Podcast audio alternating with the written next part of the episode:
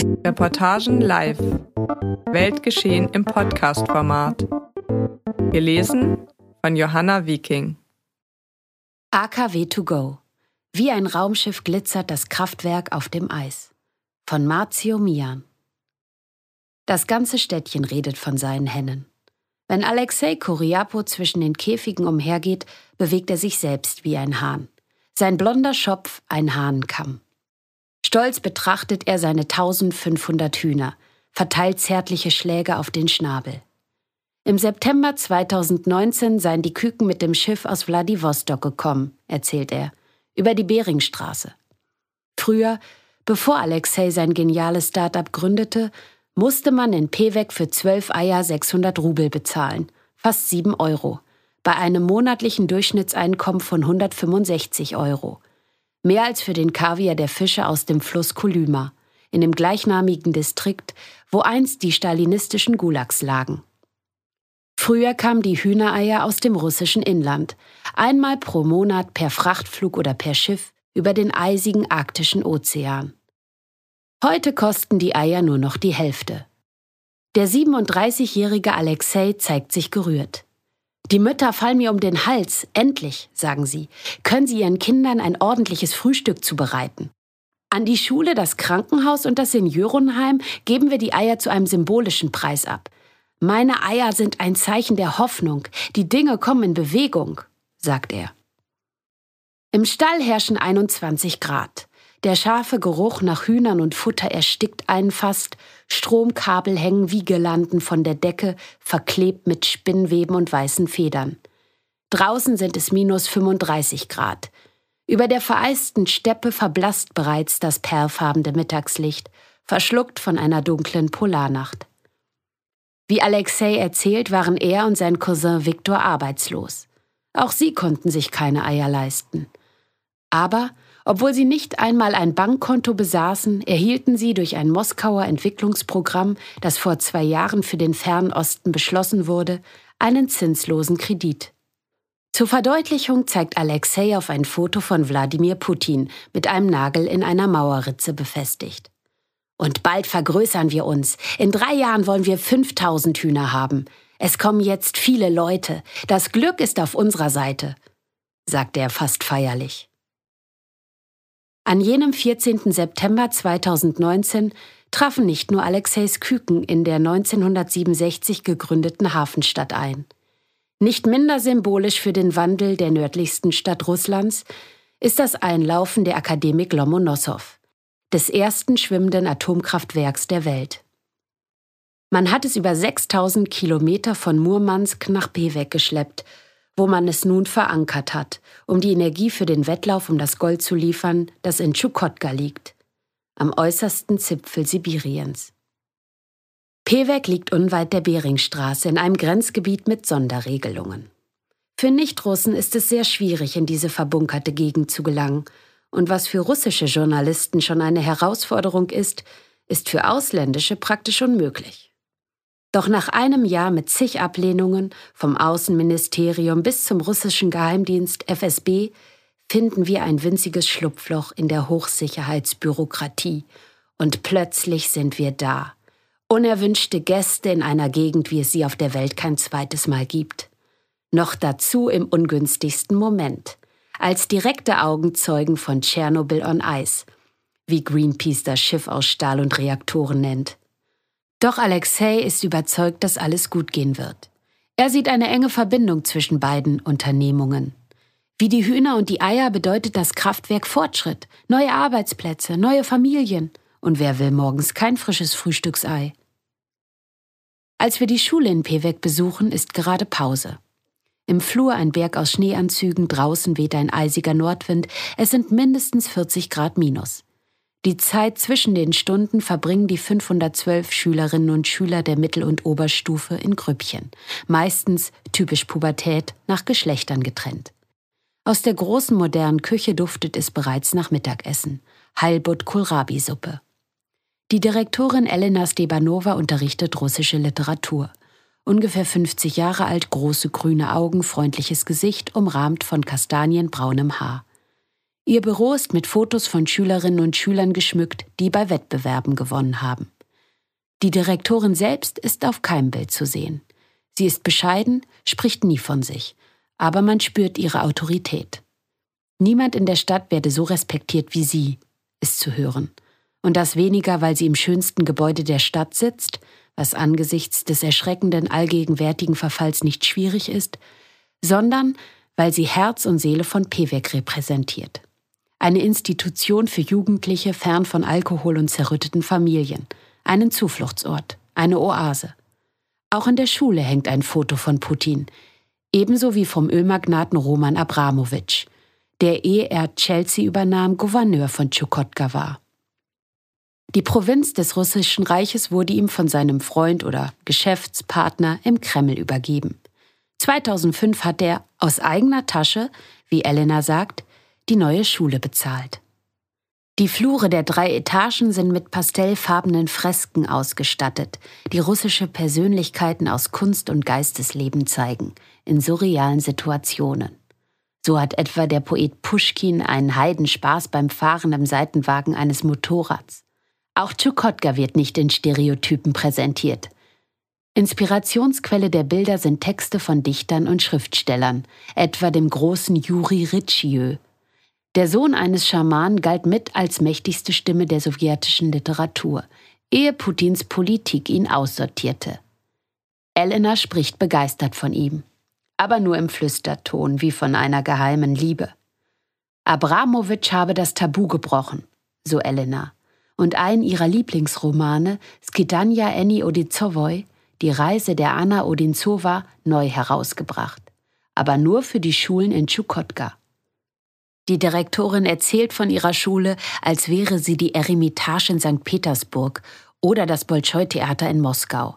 Doch wir sind in Pewek, in Tschukotka, in der nach der Antarktis und Sahara am dünnsten besiedelten Region der Welt. Die Wirtschaftskrise, die nach dem Zusammenbruch der Sowjetunion wie eine Lawine ins Rollen geriet, ist in Tschukotka besonders heftig zutal gedonnert.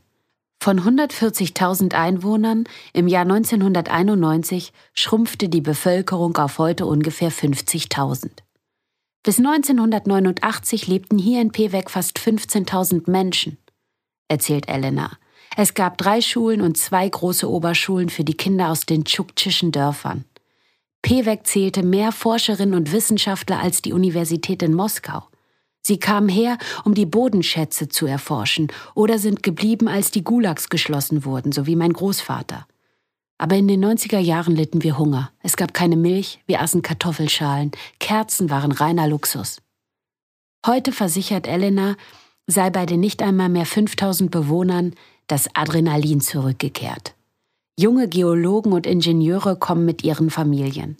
Jetzt haben wir Internet, dank eines neuen Satelliten, der zur Abdeckung von Ostsibirien extra ins All geschossen wurde. Man baut Straßen. Pewek wird gerade zum Symbol der arktischen Entwicklung. Hier wird einer der wichtigsten Häfen der neuen Polarroute liegen, die Abkürzung zur Globalisierung. Das ist die heutige Herausforderung des hohen Nordens, ähnlich wie früher zu Zeiten der sowjetischen Pioniere. Wir sind wieder als Hauptfiguren im Spiel. Wir sind nicht mehr die Ausgestoßenen der Menschheit. Vom Flur klingt Klaviermusik herüber. Wir befinden uns im zweiten Stock auf der Seite, die auf den Hafen und die Tschaunbucht geht. Das möchten wir uns näher anschauen. Aber Elena sagt, im Ballettsaal finde gerade eine Probe statt. Es wäre nicht so günstig.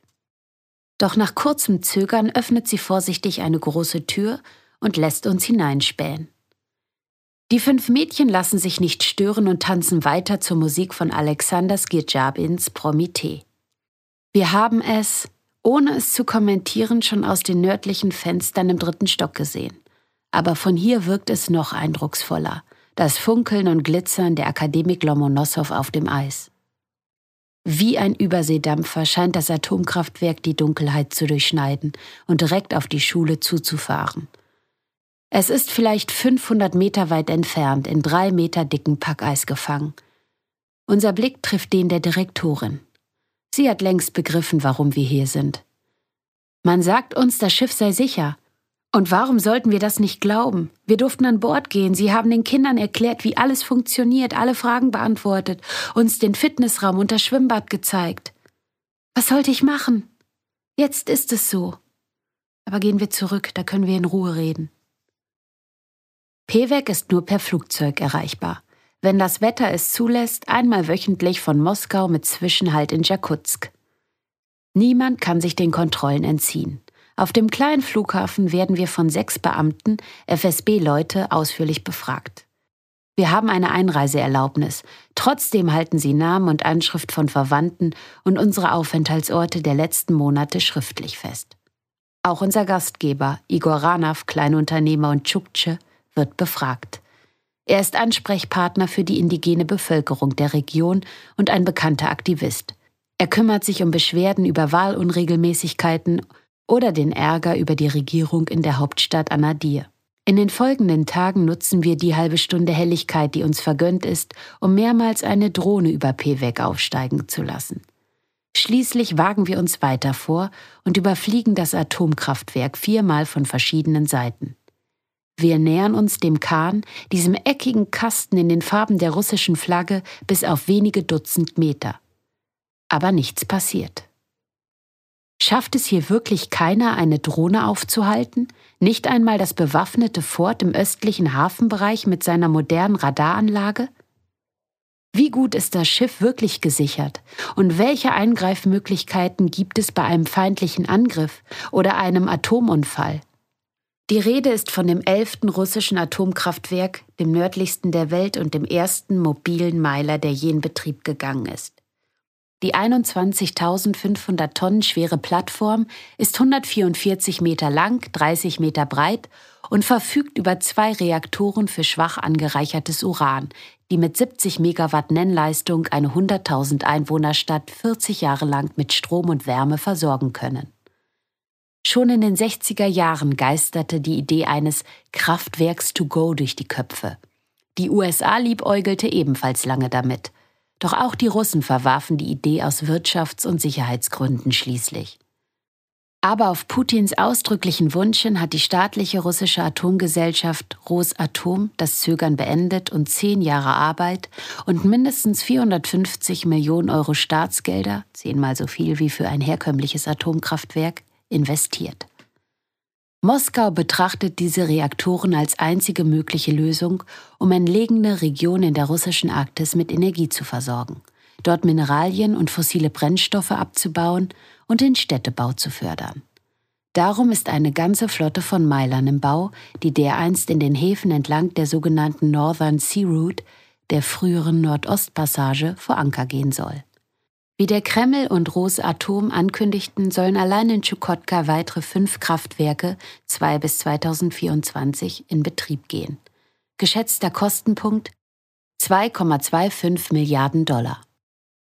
Jan Haverkamp, Atomexperte bei Greenpeace, hat zuletzt Alarm geschlagen. Das ist kein U-Boot oder Eisbrecher, das ist ein manövrierunfähiger Kahn, sagt er. Was, wenn sich die Verankerung löst, sich ein Eisberg nähert oder das Kraftwerk unter Eisgeschiebe begraben wird? Die Arktis erwärmt sich dreimal schneller als der Rest der Welt. Die sich beschleunigende Eisschmelze führt zu völlig neuen Bedingungen. Das Meer wird immer gefährlicher. Die Stürme können eine unvorhergesehene Gewalt entfalten. Und auch wenn Rosatom den Fall eines möglichen Tsunamis theoretisch berechnet hat, was wird dann wirklich passieren? Russland hat viel Erfahrung im Bereich der Atomkraft aber auch mit Katastrophen. Wir wissen, was es heißt, einen Atomunfall an Land in den Griff zu bekommen. Doch auf dem Meer? Zwar ist die Radioaktivität des AKWs hier 25 mal schwächer als in Tschernobyl, doch die Folgen eines Atomunfalls würden durch die arktischen Winde und die Meeresströmung in Sibirien zigfach verstärkt. Das wäre das Ende für eines der empfindlichsten Ökosysteme der Erde. Die Fenster der Wohnung von Valentin Poskotinow gehen auf die Chemodanova. Die Straße verläuft quer durch Pewek parallel zum Packeis. Eine Laterne taucht die Lenin-Statue in gelbliches Licht. Am halboffenen Fenster raucht Valentin gerade eine. Wenn der 65-jährige Geologe den Kopf einen Moment nach draußen streckt, sind seine Nasenhaare und dichten Augenbrauen sofort weiß. Wieder im Warmen taut das Eis. Zwischen zwei Zügen stellt Valentin immer wieder dieselbe Frage. Wo bitte sehr auf der Welt liegt ein Atomkraftwerk nur 500 Meter von einer Schule entfernt? Wo bitte? fragt er. Zum ersten Mal habe ich Herrn Ivanov von Rosatom das an dem Abend gefragt, als man das Projekt der Bevölkerung erläuterte. Damals sagte man uns, das Projekt werde nur weiterverfolgt, wenn die Leute damit einverstanden seien. Dabei schütteten sie bereits den Beton für die Mole auf, an der das Kraftwerk ankern sollte. Herr Ivanov hat auf meine Frage nicht geantwortet. Auch unser Gastgeber Igor Ranav war an jenem Abend dabei. Er gehörte zu den wenigen Tschuktschen im Saal und war für die Plattform. Ich dachte, ganz gleich was kommt, das ist besser als nichts. Noch schlimmer kann es für mein Volk nicht werden. Seiner Ansicht nach hat man der Bevölkerung das Messer auf die Brust gesetzt. Entweder Atomenergie oder noch 75 Jahre lang Ruß vom alten Kohlekraftwerk mitten in Pewek in den Lungen. Man braucht nur in einem flüchtigen Moment opalen Lichts den Hügel zu besteigen, um zu begreifen, was Igor meint. In einer Landschaft aus bröckeligem Beton ist ein rauchendes Schrottgewirr zu sehen, über dem Raben kreisen, und gleich dahinter ein glitzerndes Raumschiff auf dem Eis, auf hinterhältige Weise sauber. Irgendwann kommt die Rede natürlich auf den Oligarchen Roman Abramowitsch, der von 2000 bis 2008 Gouverneur von Tschukotka war und heute in Pewek, aber auch in den Dörfern mit indigener Bevölkerung wieder überraschend aktuell ist. Abramowitsch fühlte sich dem hohen Norden emotional verbunden, seine Großeltern hatten im Gulag gesessen. Aber vor allem war das ein Geschäft unter Freunden. Der Ölmagnat hatte mehr als alle anderen in den Ex-KGB-Mann Putin investiert, und dafür erhielt er vom neuen Zaren die entlegene arktische Provinz. Nur wenige konnten das damals verstehen. Tschukotka war das Armenhaus Russlands. Um die Staatskasse zu füllen, verlegte Abramowitsch drei Ableger des Erdölkolosses Sibneft nach Anadir. Aus deren Steuern finanzierten sich 80 Prozent des Haushalts der autonomen Region. Die Vorteile ließen nicht auf sich warten, besonders in Pewek. Neben der Schule, dem Krankenhaus und einem neuen Rathaus entstanden in den 2000er Jahren zahlreiche einfache und luxuriöse Wohnanlagen, neben denen die leerstehenden sowjetischen Wohnkomplexe, in denen jetzt Hunderudel hausen, noch gespenstischer wirken. Und auch die indigene Bevölkerung, 14.000 Tschuktschen, die als Rentierhirten in den einsamen Dörfern der Steppe lebten, konnten sich teilweise aus den Tiefen ihrer Flaschen befreien – in denen sie ihre Verzweiflung zu ertränken versuchten. Von 2000 bis 2010 stieg die durchschnittliche Lebenserwartung der Tschuktschen von 34 auf 38 Jahre. In Wahrheit zahlt Abramowitsch die Steuern an sich selbst, sagt Valentin. Er kauft dem Staat, also sich selbst, für ein Appel und ein Ei riesige Gebiete ab, in denen sowjetische Geologen wie ich Bodenschätze gefunden hatten. Hier befinden sich die größten Kupfer- und Goldlagerstätten der Welt und sie gehören nun Abramowitsch. Etwa das Gebiet von Beimski, wo schätzungsweise über 9 Millionen Tonnen Kupfer und 16,5 Millionen Unzen Gold im Boden liegen. Und vor allem die Lager von Pisanka im Distrikt Bilibino, wo man 23 Millionen Tonnen Kupfer und über 2000 Tonnen Gold fördern will. Das haben alles wir entdeckt. Wir waren junge Leute mit Idealen. Monatelang lebten wir in der Steppe, ernährten uns nur von Beeren und Hasen. Auch noch andere Fundstätten mit Gold, Kupfer, Platin, Wolfram, die nun abgebaut werden, haben wir entdeckt, etwa in Maiske oder Kupol, sagt Valentin. Der Distrikt Bilibino ist das neue Klondike, viel größer als die Städten in Alaska. Aber um echten Reichtum zu generieren, braucht man Energie, viel Energie. Roman Abramowitsch hat Tschukotka eigentlich nie verlassen. Darum ist die Akademik Lomonossow nach Pewek gekommen – und darum wird der Hafen der Stadt jetzt mit Geldern aus Kasachstan und China gigantisch erweitert. Er soll zum strategischen Hafen der Nordpolarroute werden, die die Chinesen die neue Seidenstraße nennen. Dank schmelzender Pole wird die Durchfahrt immer einfacher und auch dank neuer Containerschiffe mit Nuklearantrieb, die ganzjährig ohne Eisbrecher fahren. Derzeit werden auf der Route 40 Millionen Tonnen Güter und Rohstoffe von und nach Asien transportiert vor allem Flüssiggas aus den Lagerstätten in Jamal. Nach Plänen des Kremls sollen sich die beförderten Mengen bis 2026 verdoppeln. Der Umschlag im Hafen von Pewek ist seit 2018 jedes Jahr um 100.000 Tonnen gestiegen. Das Gold und Kupfer von Abramowitsch landet in China, sagt Valentin. Sie fahren durch die Beringstraße und laden ihre Schiffe voll. Auch von Igors Wohnung aus, ungefähr 100 Meter von der Schule entfernt, blickt man auf die grellweißen Lichter der Akademik Lomonossow. Doch ihr Anblick belebt nur Igors Hang zu großen Ideen. Er malt sich aus, wie sich die Region bald von der ständigen Überwachung, noch schlimmer als in der Sowjetunion, befreien könnte. Er denkt an den Kauf einer Cessna, mit der er einen Flugtaxidienst nach Anadir oder Bilibino anbieten könnte, oder an den Bau eines Gewächshauses für Gemüse. Wie alle Tschuktschen hat er früher als Rentierhirte in den Steppen gelebt. Aber sein Unternehmergeist, ob im Bau- oder Beerdigungswesen oder im Alteisenhandel, führte ihn aus dem Elend und machte ihn nach den Maßstäben seines Volkes reich. Einige Male war er auf der anderen Seite der Beringstraße, in Alaska. Bis vor 13.000 Jahren konnte man zu Fuß auf die andere Seite gehen. Die Landschaft war dieselbe. Die Häuser errichtete man mit denselben Pfahlbaumethoden im Permafrost und auf beiden Seiten führt der tauende Permafrost jetzt zu denselben Problemen.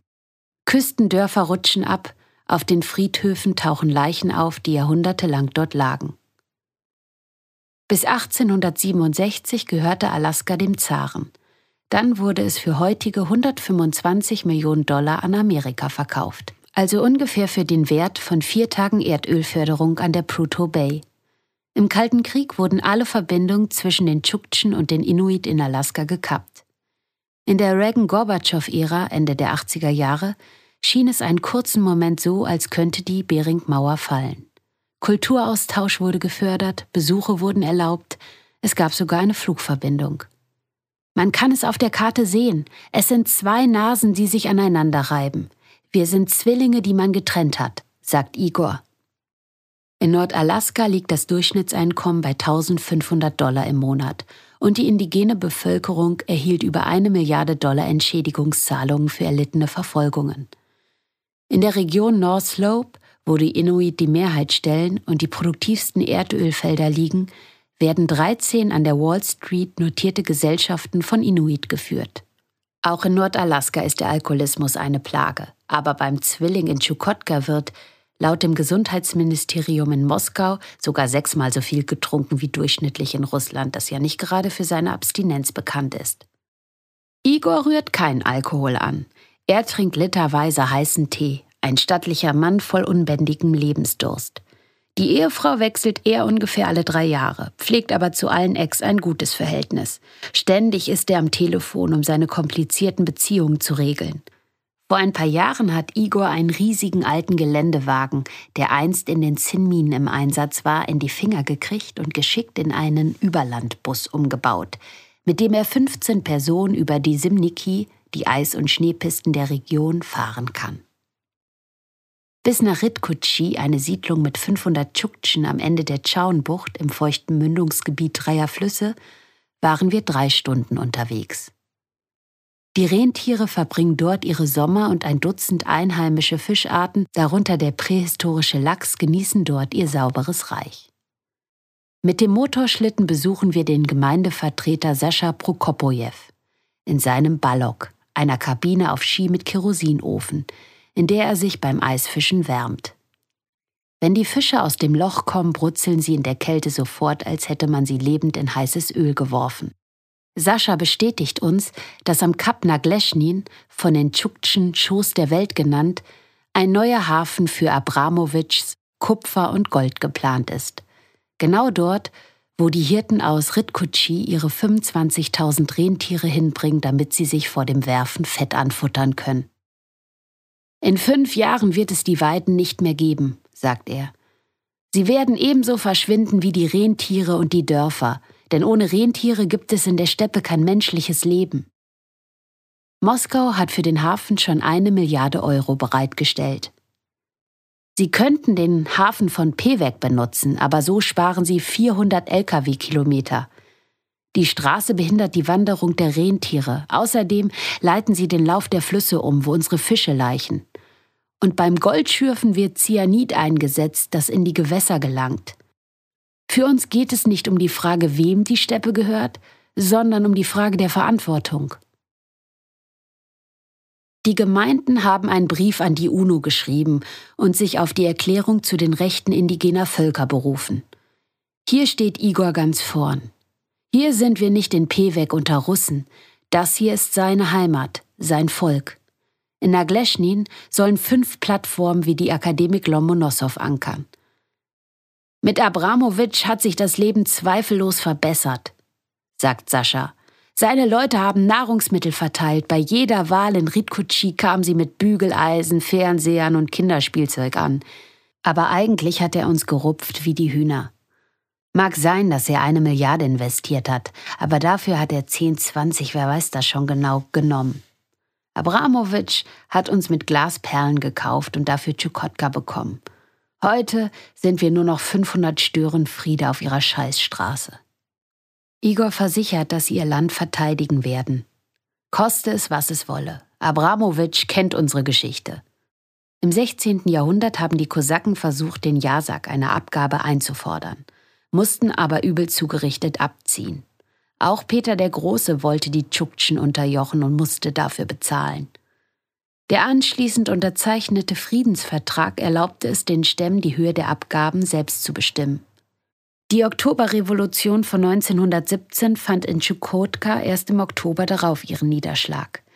Die beiden bolschewikischen Emissäre wurden am zweiten Tag ihrer Machtübernahme beseitigt. Leider können wir die Schuldirektorin Elena Stepanova nicht noch einmal treffen. Kurz vor unserem zweiten Termin, für den ein Gespräch mit einigen Schülern geplant war, teilt sie uns mit, die Polizeizentrale habe ihr empfohlen, von einem weiteren Treffen abzusehen. Sie hätte uns tausend Gründe nennen können, aber sie hat es vorgezogen, die Wahrheit zu sagen. Wir kennen das schon. Viele Interviews wurden im letzten Moment abgesagt. Und die Leute, mit denen wir sprechen konnten, haben, so wissen wir, Besuch von offizieller Seite erhalten. An unseren letzten Tagen werden wir verfolgt, observiert und mehrfach befragt. Beim dritten Mal kommen sie morgens um sechs zu Igor.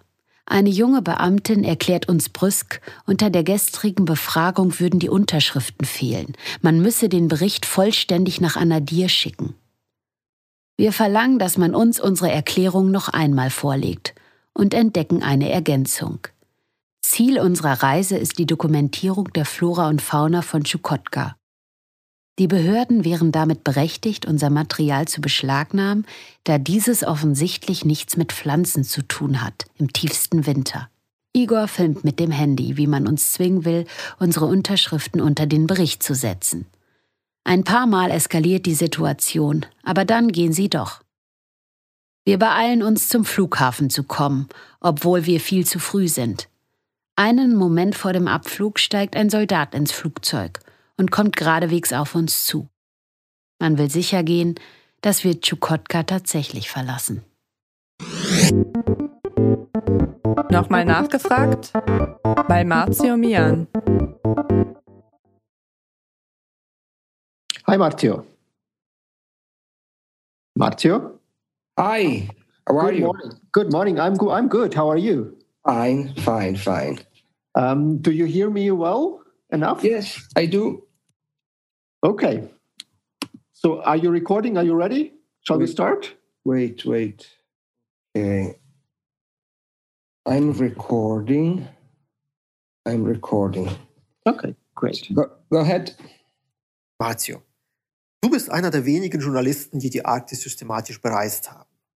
Du bist Mitgründer äh, des Arctic Times Project, äh, das über die tiefgreifenden wirtschaftlichen, geopolitischen und kulturellen Veränderungen in der Arktis aufklärt. Du hast ein Buch geschrieben zu dem Thema, das heißt Die neue Arktis. Und dort beschreibst du, wie auch in der gerade gehörten Reportage, wie einige Staaten aus dem Klimawandel Profit schlagen. Etwa weil sie durch das Abschmelzen von Gletschern und Packeis auf einmal auf Bodenschätze zugreifen können oder weil Containerschiffe da fahren können, wo das vor einigen Jahren noch nicht möglich war. Marzio, was denkst du? Führen die wichtigsten Handelsrouten künftig nicht mehr durch den ägyptischen Suezkanal, sondern durch die Arktis? Uh, I think the, the, Also ich glaube, the accident der Unfall, happened in March der sich im März im Suezkanal ereignet hat, war für Moskau, für Putin eine Bestätigung dafür, dass uh, an alternative for die Polarmeerroute für Asien als Weg zwischen Asien und dem Westen zunehmend eine Alternative Uh, werden wird. Aber ich glaube nicht, uh, uh, dass sie den Suezkanal ersetzen uh, wird. Auch wenn gerade gigantische Investitionen in die russische Arktis fließen. Die nördliche Polarmeerroute hat für Russland sowohl ökonomisch als auch geopolitisch höchste Priorität.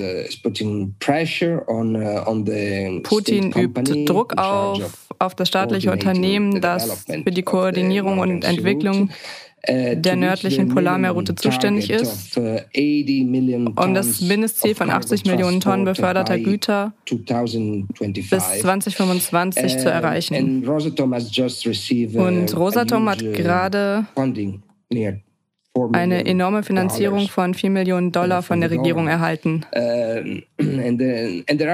Been uh, an impressive investment in search and Dazu kommen for Investitionen in ein Such- und. Rettungssystem, Uh, and also, das es a existenziell wichtig ist für die nördliche Polarmeerroute. uh, und auch in Atomkraft, in die Containerschiffe, die das ganze Jahr über auf der russischen. Arktisroute fahren können also und auch Materialien transportieren können, die empfindlich auf niedrige. Temperaturen reagieren. Are ist eine bedeutende Veränderung. uh, uh, Und, äh, ohne Uh, Zweifel uh, wäre es eine beachtliche 10 Entwicklung, wenn uh, die Schifffahrt neun bis zehn Monate im Jahr betrieben werden könnte. In der Steigerung der Durchfahrten? liegt offensichtlich ein großes Potenzial für Russland, uh, uh, denn über die nördliche uh, Polarmeerroute liquid, uh, könnte es seine Ressourcen, main besonders Öl und Flüssiggas exportieren. Uh, uh, uh. Hauptabnehmer und Partner ist in diesem Fall China, das aktuell noch nach einer, nennen wir es mal, Abkürzung zur Globalisierung sucht. Es bleibt aber eine Tatsache, dass die nördliche Polarmeerroute noch immer nicht mit dem Suezkanal konkurrieren kann. in Suez, the transit is around Äh, denk nur dran, dass über den Suezkanal jährlich etwa eine Milliarde Tonnen Güter umgeschlagen werden. First of all, uh, because the because of climate, uh, atmospheric, uh, Vor allem aber aufgrund von klimatischen und, naja, atmosphärischen Bedingungen,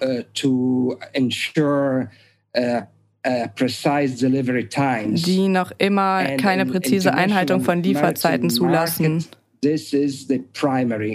Und das ist im internationalen Seehandel letztlich eine der wichtigsten Voraussetzungen. uh, uh, Es bleibt also ein bisschen schwierig vorauszusagen. uh, Es gibt aktuell beachtliche Verbesserungen und hohe. Investitionen. Aber es scheint mir noch zu früh zu sagen, ob die nördliche Seeroute eine wirkliche Alternative werden wird. Auf welche geopolitischen Veränderungen dürfen wir uns in den nächsten Jahren einstellen? Uh, now, um, uh, Naja. Russia needs uh, Chinese investment, and uh, Russland braucht Chinas China Investitionen is the main client for Und Russia, China uh, ist der wichtigste the- Kunde für Russland, the- for the uh, L, L, LNG, the, vor allem für uh, das LNG, uh, das natural gas. Flüssigerdgas. And, uh, and uh, let's remember that Russia Man darf nicht vergessen, Dass sich Russland aufgrund der westlichen. Sanktionen infolge And der Krim-Krise uh, China zugewandt just hat. Alleine in die Konstruktion und den Aufbau des Sabeta-Hafens uh, in der Jamal-Region around 5 billion dollars. hat China zum Beispiel um die And, 5 uh, Milliarden Dollar investiert. uh. Dabei sollte das ursprünglich ein Joint Venture mit den USA und Frankreich werden. Im Moment besteht ein Äh, gegenseitiges uh, Interesse zwischen Russland und China. uh, uh, Aber ich uh, denke, dass sich das derzeitige Szenario ändern könnte, uh, wenn China beispielsweise seine militärische also, Präsenz in der Arktis Uh, verstärkt. Ein weiterer entscheidender Faktor ist die Fischereiindustrie. Factor because China has already said that the Arctic will be a protein Denn, deposit. äh, so China hat bereits uh, betont, has dass es die uh, Arktis als einen Proteinspeicher betrachtet und hat daher große Projekte zur Fischerei in der Arktis.